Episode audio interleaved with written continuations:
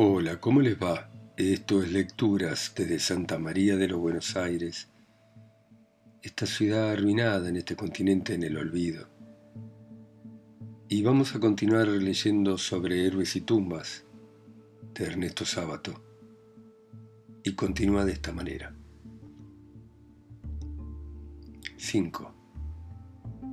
Del castillo, le dijo. Alejandra, le dijo. ¿Qué? ¿Cómo? Eran palabras sueltas, incoherentes, pero por fin muerte, incendio, despertaron el asombro de aquel hombre. Y aunque sintió que hablar con él de Alejandra era como el intento de rescatar una piedra preciosa de una mezcla de barro y excrementos, se lo dijo. Bueno, está bien. Y cuando llegó a Bordenave, lo miró con una mirada inquisitiva que demostraba desconcierto y temor un bordenave muy distinto al de la primera vez. No podía hablar. Tome, le aconsejó. Su garganta estaba reseca y se sentía tan débil. Quería hablarle sobre... pero se quedó sin saber cómo continuar mirando el vaso vacío. Tome. Pero de pronto pensó que aquello era inútil y torpe. ¿De qué podrían hablar? Con el alcohol su cabeza se volvía cada vez más confusa y el mundo más caótico. Alejandra, dijo otra persona. Sí, todo se volvió un caos. También aquel individuo era distinto, le parecía verlo solícito, inclinado hacia él, casi cariñoso. Muchos años analizó aquel momento ambiguo y después, cuando volvió del sur, lo comentó con Bruno. Y Bruno pensó que al maltratarla a Alejandra, Bordenave se vengaba no solo por él mismo, sino también por Martín, como esos bandidos de Calabria que robaban a los ricos para dar a los pobres. Pero un momento. Todavía no era nada claro todo aquello, porque, en primer lugar, ¿por qué él mismo se vengaba de Alejandra? ¿De qué agravios, de qué insultos o humillaciones? Alguna palabra de las que a través de aquella confusión Martín recordaba era bien significativa. Habló de desprecio. Pero a Bruno más bien le pareció que era odio y resentimiento hacia ella. Y nadie desprecia a quien odia, pues se desprecia a quien de alguna manera es inferior y se experimenta resentimiento hacia seres que son superiores. De modo que Bordenave la maltrató o maltrataba, era difícil determinar el tiempo exacto del verbo con tan pocos elementos de juicio para satisfacer un oscuro rencor. Rencor o sentimiento muy típico de cierto argentino que ve a la mujer como a un enemigo y que jamás le perdona un desaire o una humillación. Desaire o humillación muy fácil de imaginar, conociendo a las dos personas en juego, pues era casi seguro que Bordenave tenía la suficiente inteligencia o intuición para comprender la superioridad de Alejandra, y era lo suficientemente argentino para sentirse humillado por sentirse incapaz de lograr algo más que el dominio del cuerpo de ella, por sentirse supervisado, ironizado y menospreciado en el plano, para él inaccesible, del espíritu de Alejandra y por la idea aún más exasperante de que ella lo utilizaba como seguramente utilizaba a muchos otros, como un simple instrumento, instrumento al parecer de una retorcida venganza que nunca llegó a comprender. Motivos todos por los cuales se sentía inclinado a considerar con simpatía a Martín, no solo por no considerarlo rival, no solo por fraternidad ante el enemigo común, sino porque al herir a un muchacho tan desválido, Alejandra se volvía un ser más vulnerable, hasta el punto de poder ser atacado por el propio Bordenave. Como si odiando a un rico por su fortuna y comprendiendo que ese sentimiento es bajo y deshonroso, aprovechase alguna de sus fallas más groseras, por ejemplo su mezquindad, para detestarlo sin ninguna clase de escrúpulos. Pero nada de esto pudo cavilar en su momento, sino mucho tiempo después. Fue como si le extrajesen el corazón y se lo machacaran contra el suelo con una piedra, o como si se lo arrancaran con un cuchillo mellado y luego se lo desgarraran con las uñas. Los sentimientos confundidos, la sensación de total insignificancia, el mareo, la confirmación inmediata de que aquel hombre había sido amante de Alejandra, todo contribuía a impedirle hablar. Bordenave lo miraba perplejo, pero ¿para qué además? Ella está ahora muerta, comentó. Martín mantenía su cabeza hacia abajo. Sí, ¿para qué ese querer saber? Ese absurdo deseo de ir hasta el fin. Martín no lo sabía y aunque lo hubiese intuido oscuramente, tampoco habría podido expresarlo en palabras. Pero algo lo empujaba insensatamente. Bordenave lo consideraba, parecía pesar algo, medir la dosis de una droga tremenda. Tome, le decía dándole coñac. Usted se siente mal, tome. Y como si de pronto hubiese tenido una inspiración, se dijo, sí, quiero emborracharme, quiero morirme mientras oía que Bordenave le decía algo como sí, en el otro piso, arriba, ¿sabe? Mirándolo con cuidado mientras Martín volvía a tomar. Todo empezó pronto a moverse, sentía náuseas, las piernas se le aflojaban. Su estómago vacío desde la noche del incendio parecía llenarse de algo hirviente y repugnante. Y mientras haciendo un gran esfuerzo subía a aquel lugar infame, como entre sueños, a través del ventanal, vio el río y con una sensación de lástima hacia sí mismo y de ridículo pensó, nuestro río. Se veía pequeño como un chiquilín y sentía pena, como si se tuviera delante. Y en la oscuridad pesada de aquel lugar no veía nada. Un intenso perfume aumentó sus ganas de vomitar entre todos aquellos almohadones en el suelo, mientras Bordenave abría aquel placar que de pronto era un combinado y decía, muy débil, agregando algo sobre el secreto y comentando bandoleros, imagínese luego estos documentos, algo así como una trampa, y le pareció oír algo de negocios. El otro individuo era un sujeto de enorme importancia que a él, Bordenave, le interesaba mucho por el asunto de la fábrica de aluminio, y de paso, pensaba Bruno, quién sabe qué clase de venganza así armaba contra Alejandra, venganza masoquista, tortuosa, pero venganza al fin, y como tenía que saberlo, ya que tanto se empeñaba, era bueno que lo supiera. Ella sentía un grandísimo placer en acostarse por dinero, mientras ponía en funcionamiento aquel aparato, y el Martín, sin siquiera poder pedirle a Bordenave que detuviera la máquina abominable, de modo que tuvo que oír palabras y gritos y también gemidos en una aterradora, inmunda, tenebrosa mezcla. Pero entonces una fuerza sobrehumana le permitió reaccionar y bajar corriendo como un perseguido, tropezando, cayendo, volviendo a levantarse y llegando por fin a la calle, donde el aire helado y la llovizna lo despertaron por fin de aquel hediondo infierno a una frígida muerte. Y empezó a ambular lentamente como un cuerpo sin alma y sin piel, caminando sobre pedazos de vidrio y empujado por una multitud implacable. No son ni siquiera doscientos hombres y ni siquiera son soldados ya. Son seres derrotados y sucios, y muchos de ellos ya tampoco saben por qué combaten ni para qué. El alférez Celedonio Olmos, como todos ellos, cabalga ceñudo y silencioso, recordando a su padre, el capitán Olmos, y a su hermano, muertos en quebracho errado. Ochocientas leguas de derrota, ya no comprende nada, y las malignas palabras de Iriarte le vuelven constantemente el general loco, el hombre que no sabe lo que quiere. ¿Y no había abandonado la solana Sotomayor a Brizuela por la valle? Lo está viendo ahora Brizuela, desgreñado, borracho de perros, que ningún enviado de la valle se acerque. Y ahora mismo, ¿no marcha a su lado esa muchacha salteña? Ya nada entiende. Y todo era tan nítido dos años antes, la libertad o la muerte. Pero ahora, el mundo se ha convertido en un caos y piensa en su madre, en su infancia, pero vuelve a presentársele la figura del brigadier Brizuela, un mañero vociferante de trapo sucio. Los mastines lo rodean, rabiosos, y luego vuelve a tratar de recordar aquella infancia.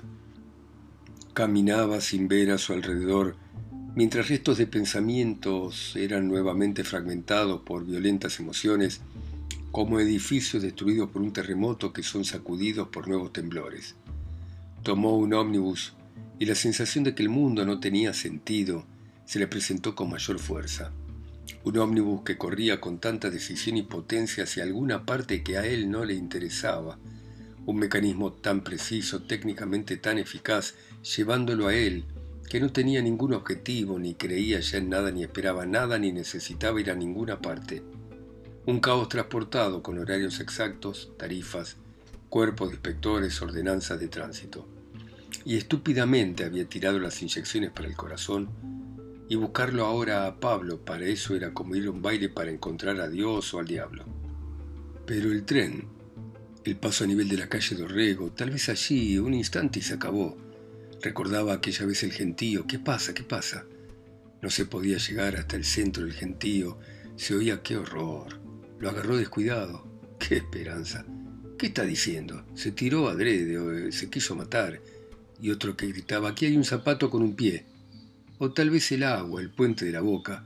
Pero el agua aceitosa allá abajo y acaso la posibilidad de dudar o arrepentirse en aquellos segundos de la caída, fragmentos de tiempo que pueden ser quién lo sabe, existencias enteras, monstruosas y vastas, como los segundos de una pesadilla. O encerrarse y abrir la llave del gas y tomar muchas píldoras como Juan Pedro. Pero Nené dejó una rendija de la ventana, pobre Nené, pensó con ironía cariñosa. Y su sonrisa en medio de la tragedia era como un solcito que fugazmente apareciera en un día tormentoso y frígido, de grandes inundaciones y maremotos, mientras el guarda gritaba ¡Terminal! y los últimos pasajeros bajaban. ¿Qué? ¿Qué? ¿Dónde estaba? A ver si. La avenida General Paz, eso es. Una gran torre, de un zaguán salió un chiquilín corriendo y desde dentro una mujer. La madre seguramente le gritaba, te voy a dar, bandido. Y el chiquilín con su terror corrió hasta la esquina y allí dobló. Tenía un pantaloncito marrón y un pullover colorado contra el cielo lluvioso y gris como una pequeña y transitoria belleza. Por la misma vereda vi una muchacha de barrio con un impermeable amarillo y pensó va a hacer las compras al almacén o facturas para tomar con mate. La madre o el padre jubilado le habría dicho linda tarde para matear con facturas. Anda y compra algo. O acaso uno de esos muchachos que ellas llaman simpatía, que estaría franco y habría ido a charlar con ella. O a lo mejor la mandaba el hermano, que tenía un tallercito por ahí mismo, porque veía un pequeño garage donde había un hombre joven que podía ser el hermano con overol azul manchado de grasa y una llave inglesa en la mano que le decía al aprendiz, anda Perico y pedile el cargador. Y el aprendiz salía a paso rápido, pero todo era como un sueño y para qué todo, cargadores, llaves inglesas y mecánicos, y sentía pena por el chiquirín aterrorizado porque pensaba, todos estamos soñando. Y entonces, ¿para qué ese castigo del chico? ¿Y para qué arreglar autos y tener simpatías? Y luego casarse y tener hijos que también sueñen que viven y tengan que sufrir, ir a la guerra o luchar o desesperanzarse por simples sueños. Caminaba a la deriva, como un bote sin tripulantes arrastrado por corrientes indecisas, y realizaba movimientos mecánicos como los enfermos que han perdido casi totalmente la voluntad y la conciencia, y sin embargo se dejan mover por los enfermeros, y obedecen las indicaciones con oscuros restos de aquella voluntad y de aquella conciencia aunque no saben para qué. El 493 pensó, voy hasta Chacarita y después tomo el subte hasta Florida, después camino hasta el hotel. Así que subió al 493 y mecánicamente pidió boleto, y durante media hora siguió viendo fantasmas que soñaban cosas activísimas. En la estación Florida salió por la calle San Martín, caminó por Corrientes hasta Reconquista y allí se dirigió al hospedaje Warswa, comodidades para caballeros. Subió por las escaleras sucias y rotas hasta el cuarto piso y se arrojó sobre el camastro como si durante siglos hubiese recorrido laberintos. Pedernera mira a la valle que marcha un poco adelante, con sus bombachas gauchas, su arremangada y rota camisa, un sombrero de paja. Está enfermo, flaco, caviloso, Parece el harapiento fantasma de aquel lavalle del ejército de los Andes. ¿Cuántos años han pasado? Veinticinco años de combate, de glorias y de derrotas. Pero al menos en aquel tiempo sabían por lo que combatían. Querían la libertad del continente, luchaban por la patria grande, pero ahora ha corrido tanta sangre por los ríos de América, han visto tantos atardeceres desesperados, han oído tantos alaridos de combate entre hermanos, Ahí mismo, sin ir más lejos, viene Oribe. ¿No luchó junto con ellos en el ejército de los Andes? ¿Y Dorrego? Pedernera mira sombríamente hacia los cerros gigantes. Con lentitud su mirada recorre el desolado valle. Parece preguntar a la guerra cuál es el secreto del tiempo. La oscuridad del crepúsculo se posesionaba sigilosamente de los rincones e iba haciendo desaparecer en la nada los colores y las cosas. El espejo del roperito, trivial y barato, fue asumiendo la misteriosa importancia que todos los espejos, baratos o no, asumen en la noche, como ante la muerte todos los hombres asumen la misma misteriosa profundidad, sean mendigos o monarcas. Y sin embargo quería verla, todavía. Encendió la luz del veladorcito y se sentó en el borde de su cama. Sacó la gastada foto de uno de los bolsillos interiores y acercándose un poco más al velador la contempló con cuidado, como si examinase un documento poco legible de cuya correcta interpretación dependen acontecimientos de gran importancia. De los muchos rostros que, como todos los seres humanos, Alejandra tenía, aquel era el que más le pertenecía a Martín, o por lo menos el que más le había pertenecido. Era la expresión profunda y un poco triste del canela algo que sabe, por anticipado, que es imposible. Un rostro ansioso, pero ya de antemano desesperanzado, como si la ansiedad, es decir, la esperanza y la desesperanza, pudieran manifestarse a la vez. Y además con aquella casi imperceptible, pero sin embargo violenta expresión de desprecio contra algo, quizá contra Dios o la humanidad entera, o más probablemente contra ella misma o contra todo junto, no solo de desdén, sino también de desprecio y hasta de asco. Y no obstante, él había besado y acariciado aquella temible máscara en una época que ahora le parecía remotísima, aunque se hubiese prolongado hasta poco tiempo atrás, del mismo modo que apenas despertamos ya parecen estar a inconmensurable distancia las imprecisas imágenes que nos conmovieron en el sueño o que nos aterrorizaron en las pesadillas y ahora muy pronto aquel rostro desaparecería para siempre con la pieza, con Buenos Aires, con el universo entero, con su propia memoria, como si todo no hubiese sido más que una gigantesca fantasmagoría levantada por un hechicero irónico y malvado. Y mientras profundizaba en aquella imagen estática, en aquella especie de símbolo de la imposibilidad, en el caos de su cabeza parecía vislumbrar, aunque muy confusamente, la idea de que no se mataba por ella, por Alejandra, sino por algo más hondo y permanente que no alcanzaba a definir, como si Alejandro hubiese sido nada más que uno de esos falsos oasis que prolongan la desesperada travesía en un desierto y cuyo desvanecimiento puede impulsar a la muerte, siendo que la causa última de la desesperación y por lo tanto de la muerte no es el falso oasis sino el desierto implacable e infinito. Su cabeza era un torbellino, pero un torbellino lento y pesado, no de aguas transparentes, aunque furiosas, sino de una pegajosa mezcla de residuos, de grasa y de cadáveres descompuestos, junto a bellas fotografías desamparadas y restos de queridos objetos, como en las grandes inundaciones. Se veía en una siesta solitaria, caminando por la ribera del riachuelo como un gauchito, le había oído decir una vez un vecino, un gauchito triste y solitario, cuando, después de la muerte de su abuela, había puesto todo su cariño en el bonito que corría delante de él, que saltaba y perseguía algún gorrión que ladraba alegremente. Qué feliz es ser perro había pensado entonces, y se lo había dicho a don Bachicha, que lo había escuchado pensativo, fumando su pipa. Y de pronto, en medio de aquella confusión de ideas y sentimientos, también recordó un verso, no de Dante ni de Homero, sino de un poeta tan callejero y tan humilde como el bonito. ¿Dónde estaba Dios cuando te fuiste? Se había preguntado aquel desdichado, sí. ¿Dónde estaba Dios cuando su madre saltaba a la cuerda para matarlo?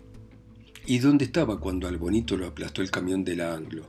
A bonito, a un pobre e insignificante ser en el mundo, echando sangre por la boca, con toda la parte posterior de su cuerpito convertido en una inmunda pasta y con sus ojos mirándolo tristemente a él, en su espantosa agonía como haciéndole una pregunta muda y humilde, un ser que ninguna culpa tenía que pagar, ni suya ni de los demás, tan pequeño y tan pobre cosa como para merecer al menos la justicia de una muerte apacible, adormecido en su vejez, rememorando algún charco en el verano, alguna larga caminata por el borde del riachuelo en tiempos remotos y felices. ¿Y dónde estaba Dios cuando Alejandra estaba con aquella inmundicia.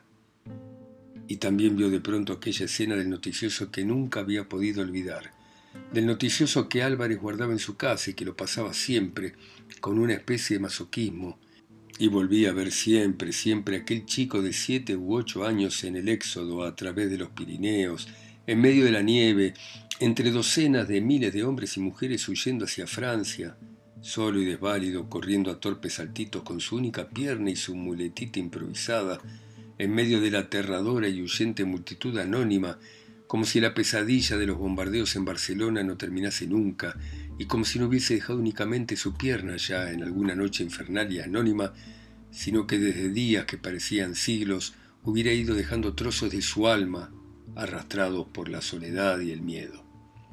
Y súbitamente fue sacudido por la idea. Surgió de su alma exaltada como una descarga entre nubarrones de tormenta. Si el universo tenía alguna razón de ser, si la vida humana tenía algún sentido, si Dios existía, en fin, que se presentase allí en su propio cuarto, en aquel sucio cuarto de hospedaje, ¿por qué no? ¿Por qué hasta había de negarse a ese desafío? Si existía, él era el fuerte, el poderoso, y los fuertes, los poderosos pueden permitirse el lujo de alguna condescendencia, ¿por qué no? ¿A quién haría bien no presentándose? ¿Qué clase de orgullo podría así satisfacer? Hasta la madrugada, se dijo con una especie de placer rencoroso. El plazo definido y fijo lo hacía sentir de pronto dotado de un terrible poder y aumentaba su resentida satisfacción como si se dijera ahora vamos a ver. Y si no se presentaba, se mataría. Se levantó agitado, como renovado por una vitalidad repentina y monstruosa. Empezó a caminar nerviosamente de un lado a otro, mordiéndose las uñas y pensando, pensando, como en un avión que cayese a tierra dando vueltas vertiginosas y al que, merced a un esfuerzo sobrehumano, lograse enderezar precariamente, y de pronto se quedó paralizado y en tensión por un indefinido pavor. Además, si Dios aparecía, ¿cómo lo haría? ¿Y qué sería? ¿Una presencia infinita y aterradora? ¿Una figura? ¿Un gran silencio? ¿Una voz? ¿Una especie de suave y tranquilizadora caricia? ¿Y si aparecía y él era incapaz de advertirlo? Entonces se mataría inútil y equivocadamente. El silencio en el cuarto era grande. Apenas se oían los murmullos de la ciudad allá abajo. Pensó que cualquiera de esos murmullos podía ser significativo. Se sintió como si, perdido en medio de una agitada muchedumbre de millones de seres humanos, debiera reconocer el rostro de un desconocido que le trae un mensaje salvador y del que no sabe más que eso, que es el portador del mensaje que puede salvarlo. Se sentó en el borde de la cama, tiritaba, su cara ardía, pensó, no sé, no sé, que se presente de cualquier modo, de cualquier modo. Si existía y quería salvarlo, ya sabría cómo debería hacerlo para no pasar inadvertido. Este último pensamiento lo tranquilizó por un instante y se recostó, pero enseguida la agitación recomenzó y pronto se hizo insoportable. Nuevamente empezó a recorrer su cuarto, cuando de pronto se encontró en la calle caminando al azar, como un náufrago que, perdidas todas sus fuerzas, echado en el fondo de su bote, deja que su bote sea arrastrado por la tempestad y por los vientos huracanados. Muy bien, seguiremos mañana a las 10 en punto, hora argentina, como siempre ustedes en sus países, ciudades, continentes, islas o pueblos, escuchando a Ernesto Sábato a través de mi voz acá sola y lejos, en Santa María de los Buenos Aires. Chao, hasta mañana.